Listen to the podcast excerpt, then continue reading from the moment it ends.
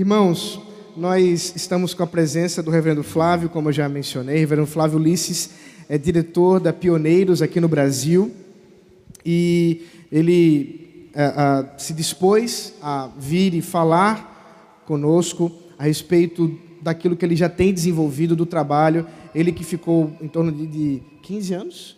14. 14 anos no campo, é, na região de Bangladesh. Sul da Ásia. Uhum. No sul da Ásia. Bangladesh Índia. E juntamente com sua esposa Verônica, pode ficar em pé, Verônica, por favor, para a igreja conheça. A Verônica, seus filhos. Flavinho e Vitória. Flavinho e Vitória. Fiquem em pé para as pessoas conhecerem vocês também. Sejam muito bem-vindos e nos alegramos com vocês aqui. Podem sentar. E que o Senhor te use, meu irmão, para a glória dele. Fique Amém. à vontade. Graça e paz, amada igreja. Não é esforço nenhum vir aqui para uma igreja tão querida, para uma igreja que já desempenha parceria conosco já há tanto tempo. Né? Desde a época de seminário, quando o pastor Sérgio Lira era o nosso professor, foi orientador de Verônica, foi um mentor em uma dificuldade, um, um período muito difícil do levantamento de sustento que tivemos. Eu lembro ainda nessa quadra, aqui nessa igreja, apresentando o nosso projeto em 2002, através de transparências. Vocês lembram disso ou não? Os pequenininhos vão nem lembrar. Mas a primeira vez que nós falamos sobre o projeto de Bangladesh aqui era usando transparência, só para você ter ideia. Mas nos últimos anos, a nossa parceria com a Igreja Presbiteriana de Casa Caiada foi se materializando através, por exemplo, da, da, do, da realização do Perspectivas, o primeiro Perspectivas Olinda. Vocês ficam na história. Né? O primeiro Perspectivas Olinda foi realizado na IPCC. Que bom, que bom que aqui nós estamos. Hoje a gente tem Vlad, é bom vê-la aqui. Cadê você, Vlad? Vi... Ah, estou vendo de novo. Então, Vládia tem aí hoje a nossa nosso grande laço, nosso grande laço de parceria que envolve igreja local com a agência missionária, que faz com que nós possamos nos juntar, dar as mãos e assim poder é, caminhar proclamando o evangelho do Senhor Jesus Cristo. E isso é um privilégio. Isso é um privilégio. Deixa eu dizer uma coisa para vocês. A nossa adoração, a nossa adoração, ela vem de corações gratos pelo que Cristo fez por nós na cruz. E, e essa é a grande notícia do mundo, tá? A notícia de que o Senhor Jesus, ou melhor, Deus encarnou, Cristo veio ao mundo e aqui, aqui ele derrotou a cobiça, aqui ele derrotou o pecado, aqui ele derrotou a morte. Mas a boa notícia não para só por aí. A boa notícia é também que ele, este que derrotou tudo isso, ele há de voltar e há de destruir tentação, pecado e morte. O evangelho continua. Ele promete a todos aqueles que nele crerem a ter a mesma vitória. E se isso não é razão para celebrar e mais ainda para informar a nossa vida, eu não sei o que pode ser nós estamos nos dirigindo para o estabelecimento pleno de um reino que vai fazer com que todas aquelas mazelas que nos fazem sofrer hoje, elas sejam não só derrotadas, mas eliminadas, destruídas, e um dia, um dia não haverá lágrima para escorrer. O sofrimento humano há de acabar. Essa é a grande notícia da história, mas ela não fica só aí. A, sabe qual é a segunda grande notícia? A segunda grande notícia é que Deus envolve o seu povo na proclamação dessas boas novas. Faz parte do seu plano. Nós não estamos aqui como igreja simplesmente esperando o Senhor Jesus Cristo voltar e fazer com que tudo isso ocorra, com que esse reino seja estabelecido plenamente. Nós estamos aqui com um mandato, com um chamado e precisamos entender qual é o nosso papel no meio dele como nós devemos estar fazendo uso de todos os talentos, de todos os recursos, de tudo que nós temos, para poder proclamar a glória daquele, do Autor da nossa salvação. Amém, igreja?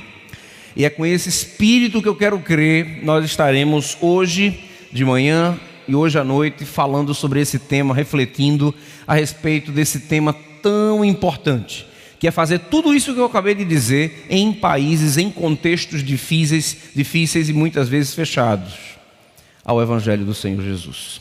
Tá? Isso me toca, né? porque, como a gente já falou, eu e minha família estivemos durante 14 anos vivendo em contextos assim. Essa foi a nossa história, esse foi o nosso ministério durante 14 anos ali no sul da Ásia. Isso me toca também, porque se você olhar para trás, você vai ver um, um banner. Se você olhar para trás, pode olhar. Tem um banner da Pioneiros ali que está dizendo plantando igrejas entre os não alcançados. Gente, falar de países fechados e contextos fechados é falar sobre os não alcançados. Então eu vou mostrar agora para vocês o que é, vou mostrar um videozinho que vai explicar o que é um povo não alcançado, tá bom? Então vamos ver.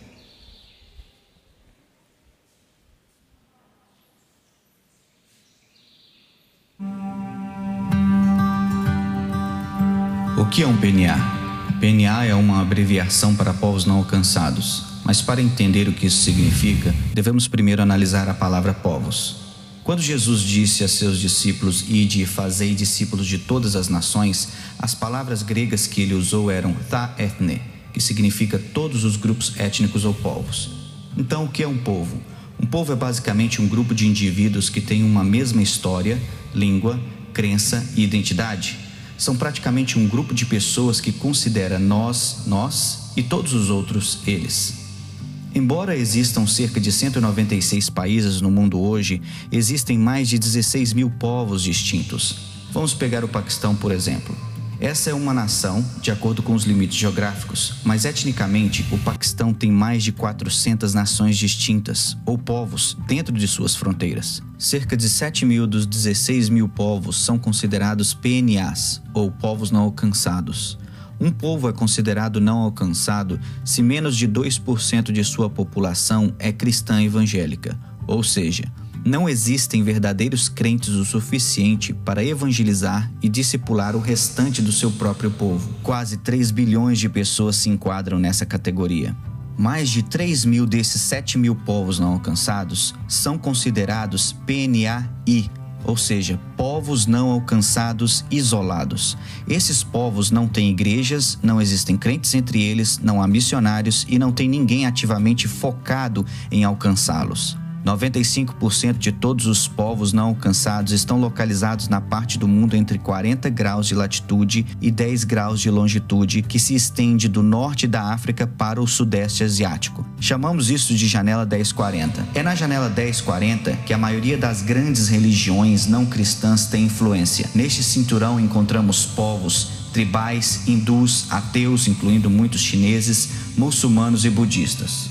Jesus disse que o evangelho do reino será pregado como testemunha para Taefne, todos os povos, e então virá o fim. Menos de 3% do total de nossa força missionária transcultural está trabalhando com povos não alcançados. Temos que ir aos não alcançados. Ao mesmo tempo, estima-se que mais de 350 povos não alcançados estão vivendo nos Estados Unidos hoje como imigrantes, refugiados e estudantes internacionais. Temos que dar as boas-vindas aos não alcançados. Cristo nos ordena a fazer discípulo de todas as nações. Jesus está vivo, sua missão para nós é clara, no entanto, a tarefa continua inacabada.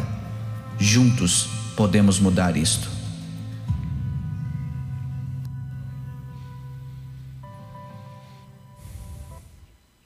Juntos podemos mudar isto, amém, igreja?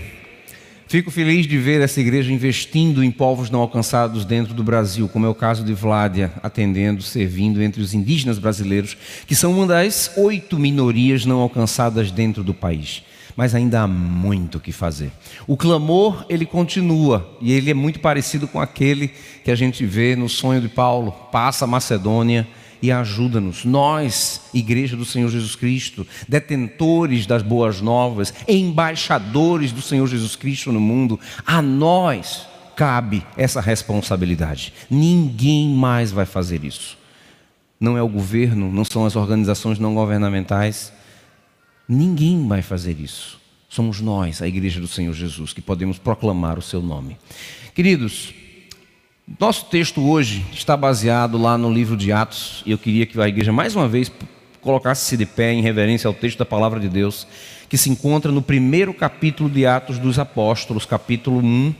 Nós vamos ler do, capítulo, do versículo 1 até o nono, nós vamos ver aí é, um trecho muito norteador, revelador desses últimos momentos de Jesus com seus discípulos. E nós vamos refletir sobre cada um desses versículos separadamente extraindo as lições que as Sagradas Escrituras, dessa porção das Sagradas Escrituras, tem para nos ensinar.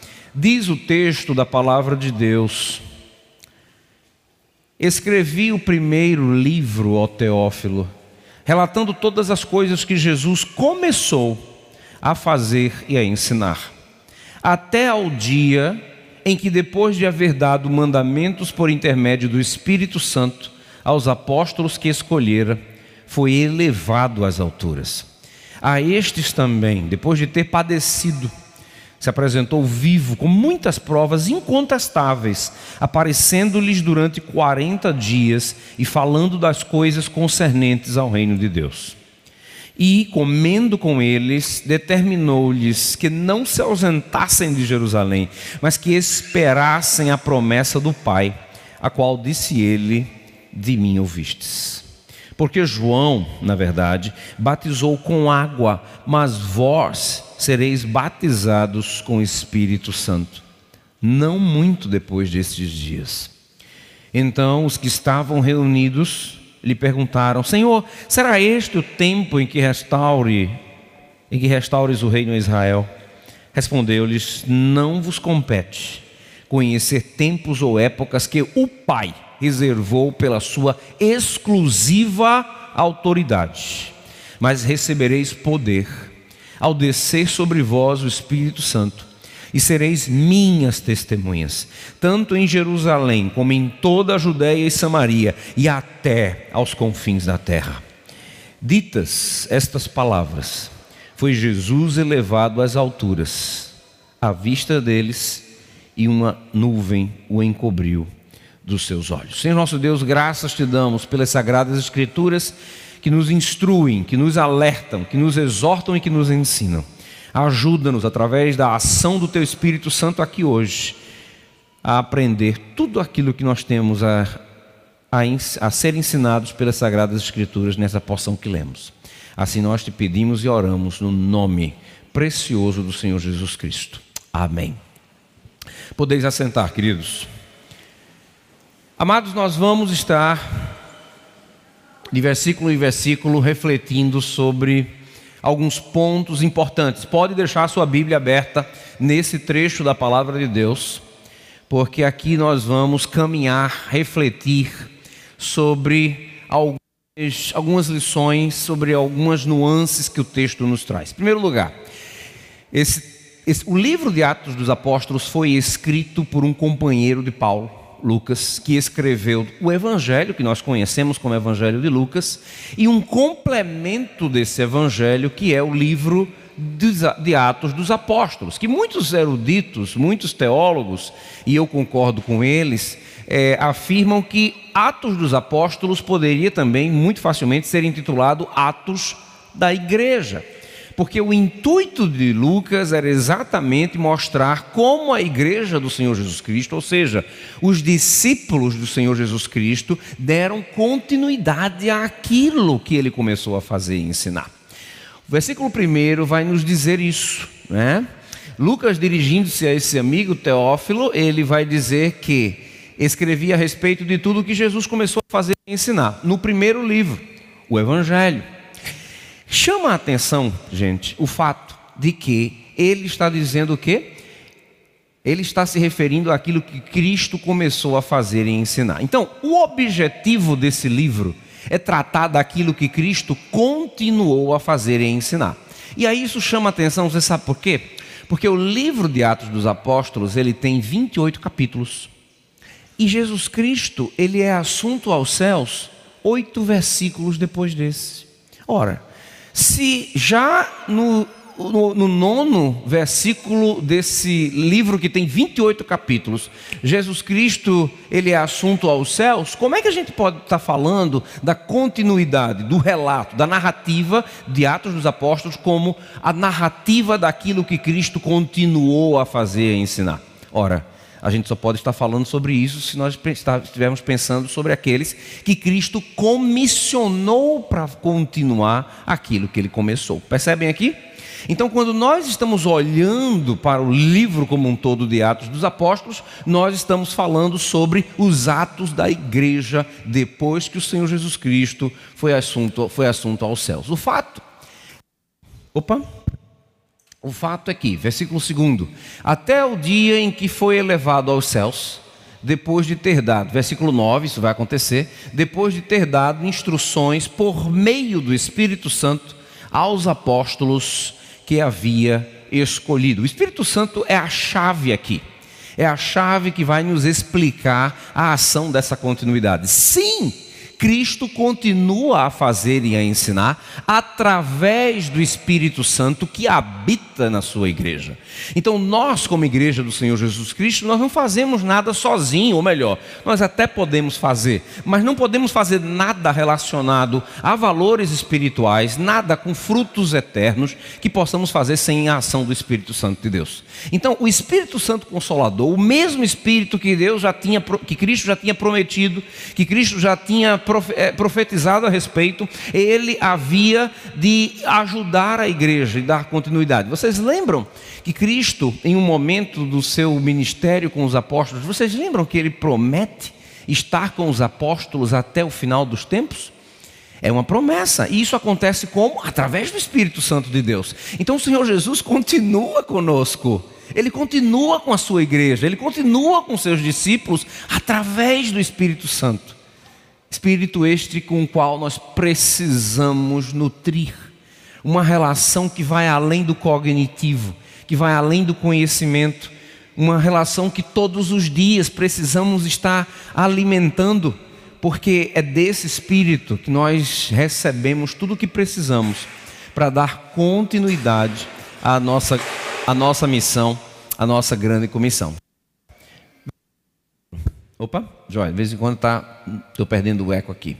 Versículo 3. Perceba o contexto onde estão inseridos os apóstolos, tá joia? Depois do seu sofrimento, Jesus apresentou-se a eles e deu-lhes muitas provas indiscutíveis de que estava vivo. Apareceu-lhes por um período de 40 dias, falando-lhes acerca do reino de Deus. Então, depois dos acontecimentos da cruz, depois da ressurreição, Cristo passa 40 dias tendo vários encontros com muitas pessoas. Nós temos o, relato de alguns desses encontros. E ele vai usar aqueles 40 dias como momento final de ensino, momento final de instrução, de mentoria, preparando a igreja, preparando os seus discípulos para aquilo que aconteceria com a sua ascensão. Ele preparava um grupo de líderes que precisariam dar continuidade a tudo aquilo que ele começou a fazer e a ensinar. Esse é o contexto que nós vemos nessa porção da palavra que nós acabamos de ler. Eu fico só né, me coloco, e muitas vezes eu me coloco no lugar dos apóstolos do Senhor Jesus Cristo. E fico imaginando a alegria deles de estar. Vamos pensar aqui um pouquinho, peraí, antes de falar sobre isso. Coloque-se no lugar de um apóstolo do Senhor Jesus, que olhava para o seu mestre como alguém que ele via, que ele considerava, que ele acreditava ser o Messias, o prometido, o libertador, aquele que traria liberdade a Israel, aquele que poria um fim às mazelas experimentadas por Israel. Claro, eles tinham um conceito de Messias que não estava é, em sintonia com, com, com, com, o ensinamento das Sagradas Escrituras. A gente sabe disso. Mas havia aquela expectativa. E de repente, aquele Messias é visto pelos seus apóstolos pregado numa cruz. É enterrado pelos seus apóstolos. Os apóstolos ficam desnorteados. A gente sabe, a gente percebe. Pedro nega três vezes aquele que 24 horas, menos de 24 horas antes, ele dizia que estava pronto para ir aonde quer que ele fosse.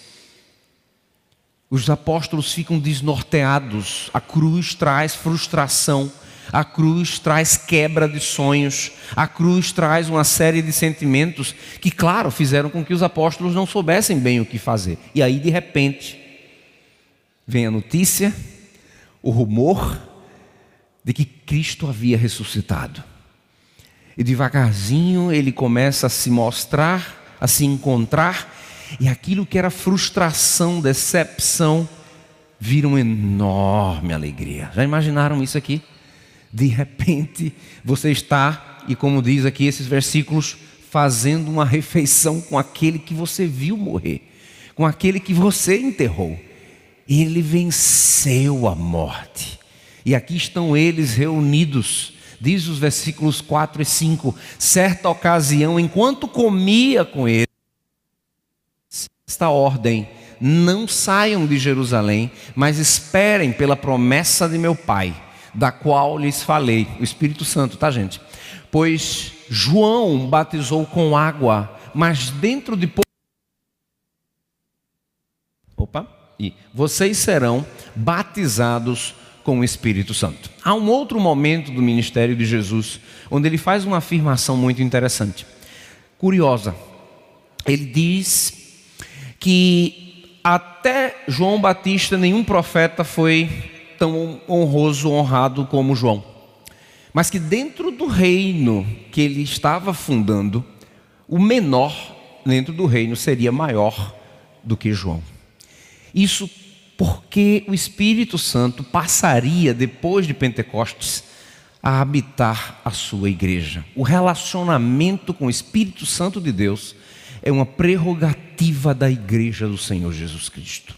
Por isso era tão importante que os seus discípulos esperassem pelo Espírito Santo, sem o qual nada poderiam fazer de valor eterno. O Senhor Jesus já tinha falado bastante a respeito do Espírito Consolador, os evangelhos nos mostram. E agora ele diz: mais alguns dias, e vocês conhecerão o Espírito Santo do qual eu falei. Ah, então aqui eles estão nesse, nesse momento de intimidade, tendo uma refeição juntos, e o Senhor Jesus, como ele sempre fez, usando os momentos naturais, normais da vida cotidiana, para ensinar, para instruir.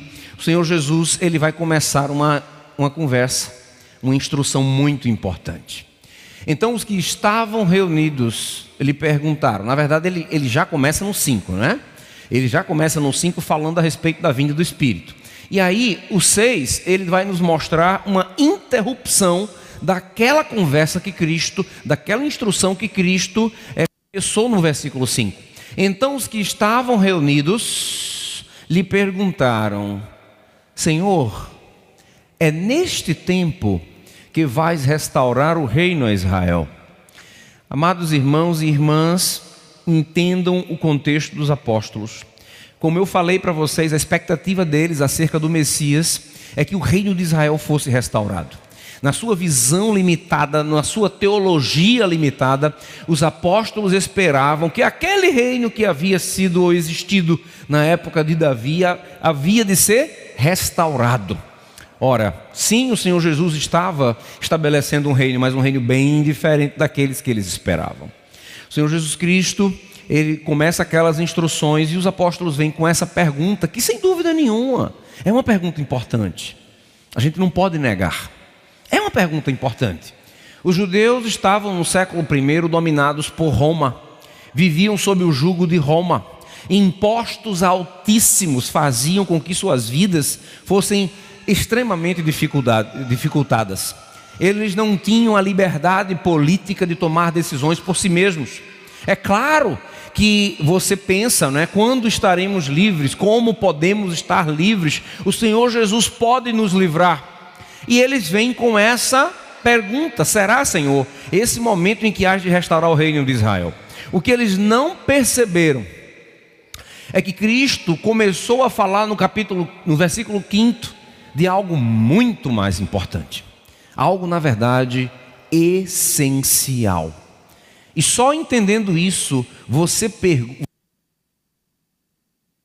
Só entendendo isso, você compreende a rispidez da resposta do Senhor Jesus no versículo 7. Tá? O Senhor Jesus vai dizer: Ele lhe respondeu: Não lhes compete saber os tempos ou as datas que o Pai estabeleceu pela sua própria autoridade. Perceba aqui, eu coloquei esse celular aqui na frente, não foi à toa. Eu coloquei esse celular porque essa pergunta que os discípulos fizeram era uma distração. era uma distração, era, uma, era um assunto importante que eles queriam tratar com o Senhor Jesus, mas eles não perceberam que Cristo já tinha começado a tratar de algo ainda muito mais importante. Então, quando o Senhor Jesus ele dá essa resposta, que sim, ela é ríspida, sim, ela é ríspida, porque ele, ele, ele percebe que os, os discípulos não entenderam a importância do que eles estavam falando. Queridos, há muitas distrações que podem nos tirar do foco, do foco do propósito essencial do, do, do nosso Senhor, do Senhor da igreja. Não são poucas. Não são poucas as distrações. E muito, ou melhor, a maioria delas, muitas não, a maioria, a maioria dessas distrações, elas são importantes. São razões nobres. São causas interessantes aos olhos dos homens, aos olhos da, da igreja. Mas o fato é que nesse tempo limitado, ou melhor, no mundo caído, nós somos limitados. Os nossos recursos são limitados. O nosso tempo, a nossa energia, as nossas finanças e não há nenhum problema de nós tratarmos daquilo que é importante, desde que não abramos mão do que é essencial. O que não pode acontecer, o que não pode acontecer, é gastarmos tempo com coisas secundárias, embora importantes, abrindo mão daquilo que é essencial, daquilo que não pode deixar de acontecer. E os discípulos, eles estavam indo naquela direção. Quando o Senhor Jesus Cristo dá essa resposta, e aí no versículo oitavo, ele redireciona a conversa. E ele começa com essa preposiçãozinha aqui, ó, mais que no grego é ala, que trata exatamente disso. Redirecionar o diálogo. Mudar a direção da conversa.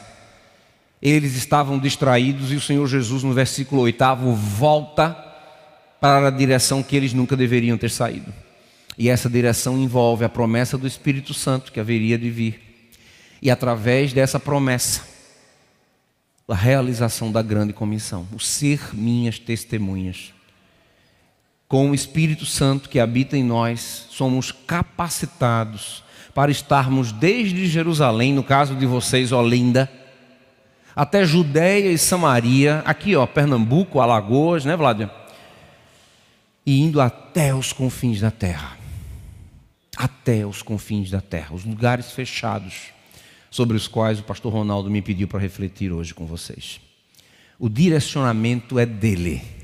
Não somos nós como agência, não é a igreja como denominação ou como comunidade local que vai dizer ou nos, nos direcionar para onde devemos ir. O Senhor Jesus Cristo já fez isso. O que nós precisamos fazer é facilitar é como podemos facilitar a mobilização dessas testemunhas. Isso precisa ocorrer. Como igreja, como agência, como comunidade, como denominação, como organização, não importa. a nossa função é ajudar essas testemunhas a, desde Jerusalém, Olinda, Recife, até os confins da terra, poderem realizar o seu mandato, cumprir a sua obra a sua responsabilidade. Amados, perceba no versículo 9 que essas foram as últimas palavras do Senhor Jesus Cristo antes de ser assunto aos céus. Eu, eu sinto muita saudade de muitas coisas que nós experimentamos no campo missionário e na época em que nós estávamos é, indo e vindo, né? morando na Índia e Bangladesh. Mas tem algumas coisas que eu não sinto falta alguma. Uma delas, as despedidas. Terrível. Chegar ali no aeroporto para me despedir de pais, irmãos, amigos, horroroso, sempre foi. Quando os filhos vieram, meu Deus, se tornou um pesadelo maior ainda. Não sinto falta dessas despedidas. E naqueles momentos finais, especialmente para o tipo de campo que nós estávamos, é que passava a ideia, né? passava na cabeça: será que eu vou rever a minha mãe, o meu pai? Numa dessas despedidas, eu revi a minha avó pela última vez. Eu perdi uma avó quando eu estava no campo. Então você, quando tem essa noção, quando tem essa concepção, você precisa fazer bom uso daqueles últimos momentos ali com entes queridos, com pessoas amadas. E eu tenho certeza que isso não era diferente com o Senhor Jesus. Então eu tenho certeza que Cristo remiu aqueles últimos momentos com seus discípulos, guardando aquilo que era mais importante para dizer naqueles momentos finais, de forma que os seus discípulos pudessem lembrar daquilo que era essencial. Não são quaisquer palavras, são as últimas instruções do Senhor Jesus para os seus discípulos. E aqui eu quero encerrar, só falando dessas três aplicações e talvez de algumas implicações logo depois. A primeira delas, queridos, a Bíblia ela desperta. Assim como os apóstolos, assim como os apóstolos que estavam distraídos pensando em coisas que, apesar de importantes, não eram essenciais, nós também somos tentados e caímos muito nessa tentação. De usar do nosso tempo, dos nossos recursos, da nossa energia, para tratar de coisas que são importantes. Mas perceba que existem aquelas essenciais que não podem deixar de fazer. Não podemos deixar de fazer. Então a Bíblia, ela deve nos exortar no sentido de nos ajudar a entender o que é aquilo que nós estamos fazendo como crentes ou como igreja, que está roubando o nosso tempo, a nossa energia, os nossos recursos da nossa atividade essencial como igreja. Tem muitas coisas que nós podemos fazer, mas a proclamação do Evangelho do Senhor Jesus Cristo só pode ser feita pela igreja do Senhor Jesus. Tem muitas outras coisas que podem ser feitas por ONGs, pelo Estado, por associações, organizações, clubes. Mas a proclamação do Senhor Jesus, de Jerusalém até os confins da terra, só a igreja pode fazer. Essa responsabilidade é nossa, ninguém tira, e só nós podemos fazer. Se negligenciarmos isso, eu temo que, infelizmente, essa atividade será comprometida. Somos dotados, não se preocupe. Não se preocupe, o, a, ideia, a ideia talvez assuste, né? mas é o Espírito Santo que habita na igreja que nos dá tudo o que precisamos para poder nos capacitar, Ele nos dota de tudo o que necessitamos. Ele predestina não somente os fins, Ele predestina os meios também. E Ele vai fazer com que a gente possa cumprir o nosso papel, desenvolver o nosso papel. Não estamos sozinhos, a missão é dele. O que nós temos é o privilégio, queridos, e é isso que é isso que é importante a gente refletir aqui. Mais do que custo, sacrifício é privilégio. Pastor Ronaldo estava mencionando a minha carreira de engenharia que eu deixei quando fui para o campo. É verdade. Eu lembro de um irmãozinho lá na Igreja das Graças, pastor, que quando me via, ele me conhecia da época e ele, ele vendia produtos da minha, da minha área. Então ele me visitava no escritório de engenharia que eu trabalhava. E quando ele soube, porque quando, quando nós processamos o nosso chamado, desde, desde o meu chamado em 96, quando eu entrei no seminário, até 2002, quando fomos embora, nós só fomos apresentar o Sérgio já sabia, né? mas a igreja só soube um ano antes, em 2001.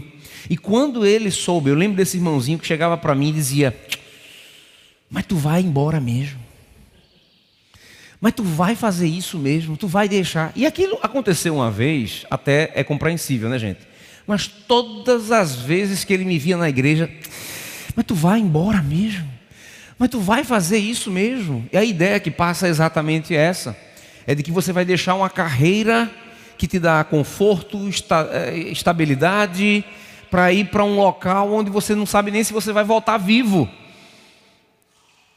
E essa, essa lógica humana, gente, está longe de ser parte da economia de Deus. Porque eu posso dizer uma coisa para vocês.